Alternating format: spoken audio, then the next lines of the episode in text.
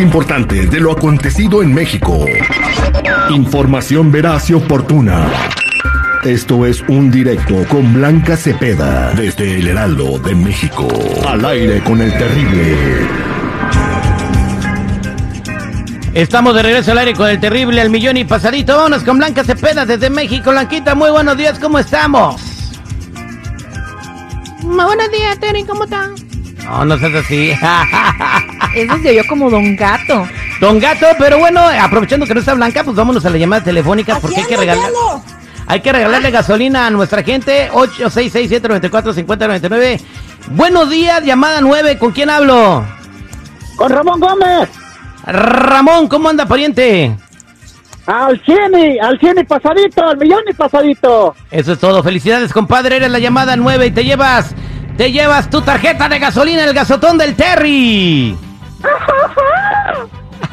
Arriba la América. ¡Arriba la América, bola de tacuaches! no me cuelgues tomarte la información. Se va para el doctor Z, dile. Se va para el doctor, para el doctor Z. Eso es Toño. No te vayas, quédate en línea telefónica. Blanca Cepeda, buenos días. Muy buenos días, ¿cómo estás mi querido terrible? ¿Cómo está nuestra audiencia? Espero que maravillosamente en este martes ya que nos espera toda la información de lo que ocurre en territorio mexicano. Recuerde que este segmento es presentado por nuestros amigos de Pulquería Chicago, el mejor restaurante de todo Chicago en la zona de Pilsen, todo el menú, todas las bebidas que quieran, pero por supuesto con la especialidad de mezcal, pulque y agua miel, que además ustedes no están para saberlo, pero resulta que estas bebidas que son ancestrales y tradicionales de México, pues contienen varios nutrientes, así que los invito a pues hacer esta mezcla de cualquiera de estas bebidas con el menú variadísimo de carne, pescado, alitas y todo lo que ustedes quieran. www.pulqueriachicago.com. Oigan, vaya este situación que se está viviendo en redes sociales. Hay mucha polémica por una declaración que hizo el mismísimo presidente Andrés Manuel López Obrador y que, bueno, tiene que ver con el sector salud de nuestro país. Fíjense que eh, el presidente dio a conocer que el gobierno dio luz verde para la contratación de médicos cubanos. ¿Cuántos? Eh, pues prácticamente él anunciaba que había pues más de eh, 50 mil vacantes. ¿Qué es lo que está ocurriendo alrededor de esto? La explicación que él da o la justificación que él da de la contratación de extranjeros para que atiendan la salud de nuestro país es porque él asegura pues que no hay médicos mexicanos y sobre todo en las zonas rurales que es donde más se necesita esta atención pues muchas veces o la mayoría de las veces es lo que él señala, los eh, médicos residentes, los estudiantes, nadie quiere ir ni siquiera hacer sus prácticas por allá, en, en estas zonas rurales.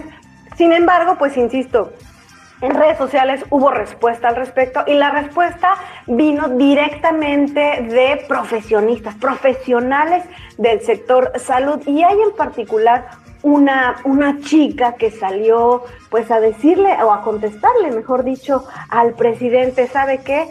Si estamos aquí, estamos preparados, somos muchos y los que no tienen vacantes son ustedes. Va- vamos a escuchar lo que dijo la doctora. Vamos a escuchar lo que El dijo presidente de México acaba de decir que en México no habemos médicos especialistas y que por eso necesita contratar a médicos cubanos porque supuestamente no hay especialistas. Hoy se metieron con nosotros. Si les cuento sobre mi carrera, yo soy solo una de muchísimos más. Yo estudié siete años medicina, después hice una especialidad en genética médica que duró tres años y una alta especialidad en genética perinatal. No hay plazas. No hay una sola plaza en donde yo pueda trabajar. Esto es solo en genética. Genética. La especialidad del futuro en Estados Unidos, en Europa. Y en México no hay plazas. Pero bueno, me dirán, es que no necesitamos genetistas. Está bien. Pero hoy mis compañeros que salieron de cirugía, que salieron de ginecología, que salieron de pediatría, no hay plazas. Dice el presidente que las plazas están en zonas rurales. Tengo muchos amigos que quieren regresar a sus ciudades, a sus provincias, a ejercer. ¿Dónde están las plazas? Bueno, allí está. Eh, yo creo. Eh, ¿Ustedes qué piensan de que trajo eh, médicos de otro país a ejercer en México? Bueno, hay que dar la oportunidad a todo el mundo, ¿no? Pero, eh, pero no. dice que no hay doctores en México y esta doctora dice que sí hay y que no hay trabajo. ¿Tú tienes amigos doctores, Jennifer? Bueno, yo sí tengo amigos doctores y ellos iban y hacían su, su servicio social en las comunidades rurales, pero muchos de ellos los tenían que mover porque los amenazaban de muerte o porque unos este, asesinaban a algún doctor por en estas condiciones que a veces los tienen. Entonces, ¿qué está pasando Pues también por eso no quieren ir a, entonces, a las pasantías, ¿no? Este, eh, ¿tú sabes, ¿Hay necesidad de traer doctores de otros países? Híjole, yo no creo que sea así la situación. Miren, además las cifras que se manejan son preocupantes porque el presidente dice que hay 50 mil vacantes. Los médicos que van a traer son 500, o sea, ese ya es un hecho. Eh, 500 médicos de Cuba para plazas generales, que además como escuchábamos el audio de la doctora, en realidad aquí en el país sabemos perfectamente que para que un médico adquiera una plaza, de verdad tienen que esperar años y años. Son plazas muy eh, peleadas, muy, eh, digamos que, eh, pues sí, peleadas es la palabra realmente. Y son 500 las que él va a dar a médicos cubanos, que además, pues también por ahí, esto lo dice redes sociales, que en realidad también el, el asunto de esta contratación va más allá de eh, un tema de salud, sino de las relaciones tan cercanas que tiene México con el gobierno de Cuba. Entonces, pues ahí está la polémica, eh, pues ahí está lo que dice el presidente, ahí está lo que dice, eh, o digamos la versión también de los médicos mexicanos, qué es lo que ocurrirá en realidad, porque además también déjenme decirles que eh, otra de las declaraciones polémicas que hizo el presidente fue que en medio de esta pandemia eh, eh, muchos de los estudiantes, incluso siquiera de medicina, pues prácticamente se hicieron a un lado y no atendieron.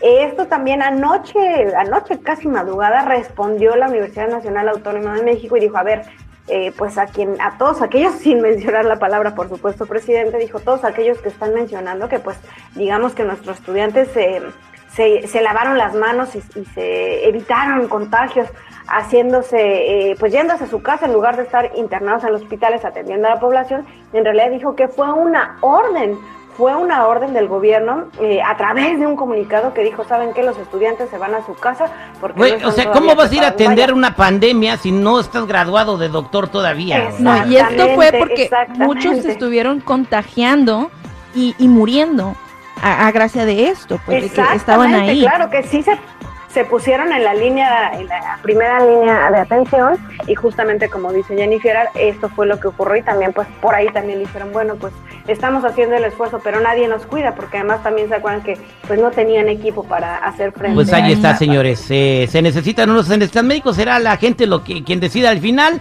Además, 500 no son tantos, ¿no? Gracias, Blanca Cepeda. Que tengas una mañana perrona. También ustedes excelente mañana, un beso para todos nuestros radioescuchas y otro para ustedes allá en cabina.